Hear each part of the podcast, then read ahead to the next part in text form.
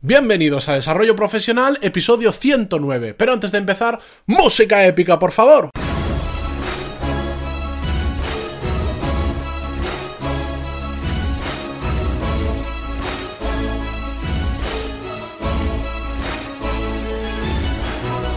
Buenos días a todos y bienvenidos a Desarrollo Profesional, el podcast donde hablamos, si el resfriado que llevo hoy encima me lo permite, sobre todas las técnicas, habilidades, estrategias y trucos necesarios para mejorar en nuestro trabajo, ya sea porque trabajamos para una empresa o porque tenemos nuestro propio negocio. Y hoy quería compartir con vosotros un estudio que me resultó muy curioso, sobre todo cuando empecé a, analizarlo un poco más eh, profundamente. Y es que hace unas dos semanas más o menos en Twitter eh, vi un tweet que me resultó muy curioso que era exactamente el de este estudio. Me llamó la atención porque era una infografía muy visual, pero lo que después realmente me atrajo y, me dio motivos para compartirlo con vosotros y traerlo hoy al programa fue el contenido.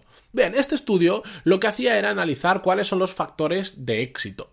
Bueno, sé que hay muchas cosas similares y hay mucho que es vendehumos, pero aquí, aparte de ser un estudio con apariencia más seria, lo curioso de todo es que separaba la opinión de la gente que había participado en ese estudio dependiendo de su nivel de riqueza. De esta forma lo separaba en tres niveles, gente pobre, clase media y gente rica. Os lo traigo tal cual está en el estudio y no, no entro a analizar si son las palabras correctas o, o es correcto hacerlo de esta forma, pero es que lo que lo que podemos extraer de este estudio va a ser muy interesante y lo vais a ver. Bueno, aparte de esas tres categorías, los ocho factores que se analizaban en este estudio, y no os preocupéis que os voy a dejar en las notas del programa un enlace al, al tweet concreto para que podáis ver la gráfica y podáis ver el estudio.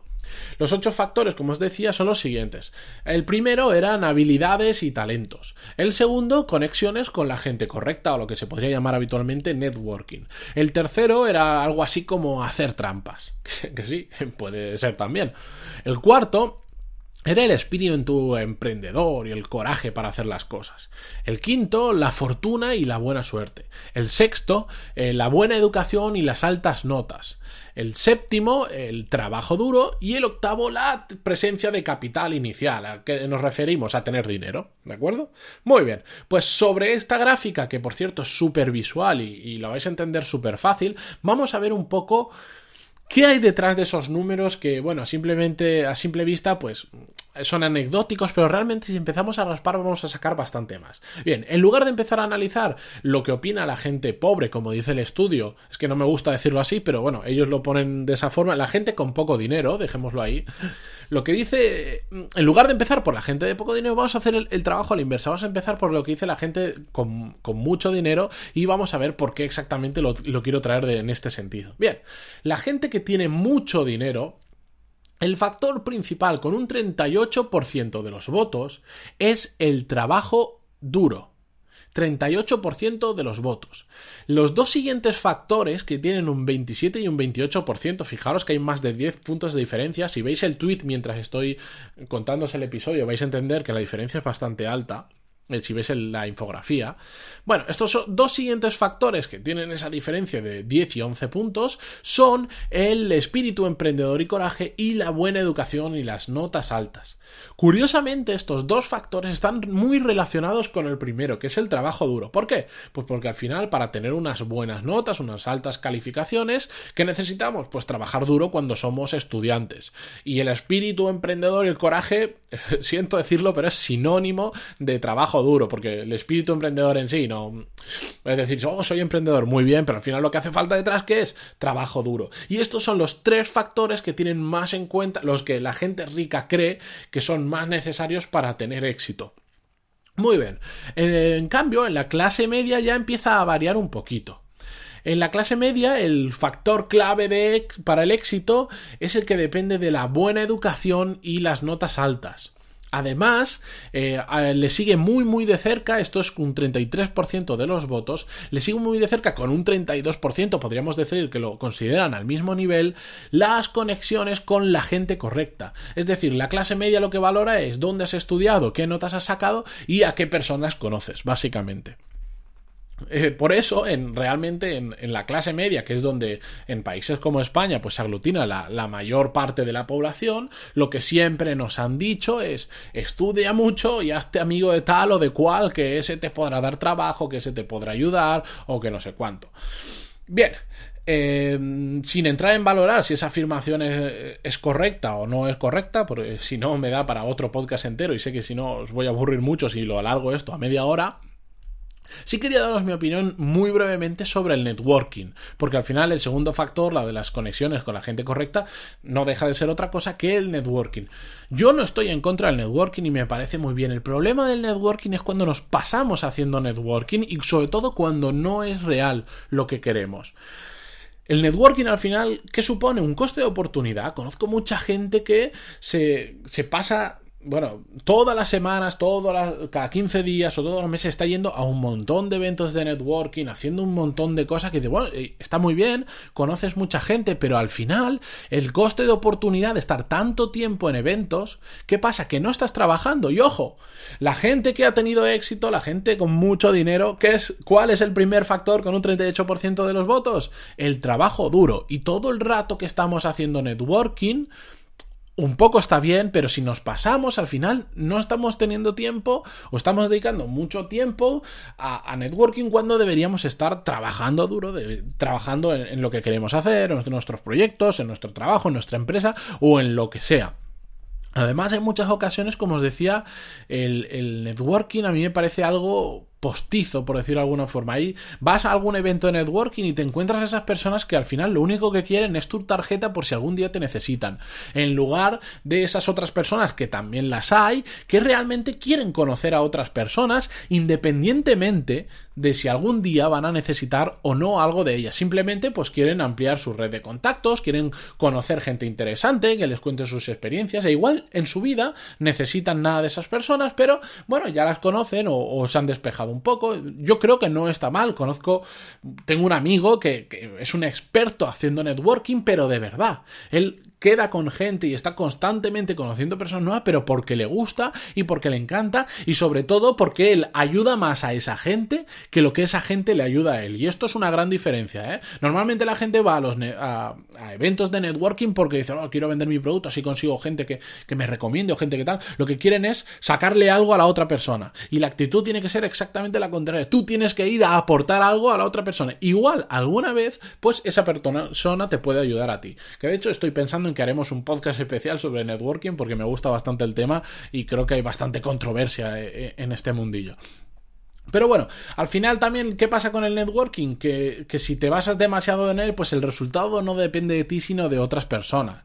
Esto es lo que le pasa a muchos políticos que, bueno, están en la cima cuando están en el poder, a mucha gente relacionada con la política, porque están en la cima cuando están, cuando, porque son amigos del político de turno que está en el poder, pero claro, cuando ese político ya no está en el poder, de repente eh, pues ha perdido todas esas conexiones que le daban tantos negocios, ¿no? Pues bueno, eso pasa muchísimo. Bien, pasamos al, primer segmento de la infografía y al último del que vamos a hablar hoy, que es eh, la gente con menos dinero. Bien, pues para ellos, ¿qué depende? Para las personas con menos recursos, ¿de qué depende el éxito? Bien, hay un factor que destaca con un 39% de los votos, que es conocer a la gente correcta. Y el segundo factor, con un 32% de los votos, es hacer trampas.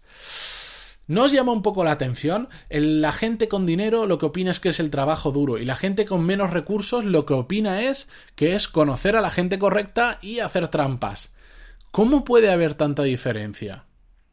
Mm, lo que yo creo Perdonad que os diga, y según yo siempre lo he creído, pero este, este estudio igual afirma un poco más lo, que yo pensaba, es que al final eh, gente que en este caso lo asocia al dinero, pero incluso yo lo asociaría a gente que no ha conseguido lo que quiere en su vida es que al final creen que no lo han conseguido porque no tenían las conexiones correctas que tienen la gente con dinero, porque no han hecho trampas como lo hace otras personas y por eso no han conseguido tener éxito en su vida. Yo creo que eso eh, eh, me suena más a frustración que a otra cosa. Y sabéis a lo que me suena sobre todo, que me encantan las excusas. Decir que no has tenido éxito o que el éxito depende de que conozcas a mucha gente, a la gente correcta o de hacer trampas, me suena a una excusa. Porque la gente que realmente consigue las cosas te dice, no, no, el éxito sabe de qué depende? Del trabajo duro. Y si tú no lo has tenido, es porque no has trabajado lo suficiente. ¿Por qué? Porque tu, tu mentalidad estaba puesta en que solo conociendo a la gente correcta y haciendo trampas ibas a poder tener éxito. Mientras que la persona que ha conseguido éxito, mientras tú estabas pensando eso, lo que estaba haciendo es trabajar y esforzarse y por conseguir lo que realmente quisiera en su vida, sea lo que sea. Y ya no hablo solo a nivel profesional, sino también a nivel personal. Por lo tanto, personal, que el éxito viene de conocer a la gente correcta y de hacer trampas. Y, por ejemplo, el tercer factor era la presencia de capital inicial y de tener dinero inicial es un gran error. De hecho, hay un estudio que a ver si lo consigo y os lo puedo poner en las notas del programa, que decía que un porcentaje muy alto, no os lo digo porque no me acuerdo de memoria, pero era en torno al 75-80% de los de, los eh, creadores de empresas en Estados Unidos, de los fundadores de las grandes empresas en Estados Unidos, no tenían ningún tipo de estudio. Y habían nacido en, en familias con pocos recursos. Entonces, de verdad, eh, creer que el éxito, sea cual sea el éxito para vosotros, no depende de vosotros porque si no depende, porque solo depende de las conexiones, es una justificación y es una excusa. Así que, en mi opinión, después de ver un poco este estudio que os dejo en las notas del programa, recordarlo, em, la, la aproximación de la gente que tiene dinero al decir que debemos trabajar duro para conseguir lo que, lo que queremos es la más correcta o la más acertada. ¿Por qué? Porque al final solo eso hace que dependa de nosotros. Solo trabajando duro podemos alcanzar lo que queremos en nuestra vida. Por lo tanto, solo depende de nosotros y no de las conexiones que tengamos, del capital que haya, de, de, la familia en la que hayamos nacido. Todo eso, bueno, te puede ayudar en ciertos momentos, pero creer que solo depende de eso es intentar ponerte excusas para qué, para no trabajar duro. Así que, eh, nos vale para cualquier situación en la vida, realmente, para profesional y para personal, pero el trabajo duro es lo único que depende de nosotros y es lo único que está en nuestra mano realmente y cojo, que es sostenible en el tiempo para conseguir lo que nosotros queremos. Esto no es un programa de autoayuda, esto hablamos de desarrollo profesional. Hoy parece un poquito autoayuda, pero no lo es, que no me gusta nada esa palabra. Simplemente a trabajar en lo que queremos, en, cumplir nuestras metas, en cumplir nuestros objetivos, en hacer realidad nuestros sueños y punto. Y esa es la única fórmula de conseguir lo que queremos.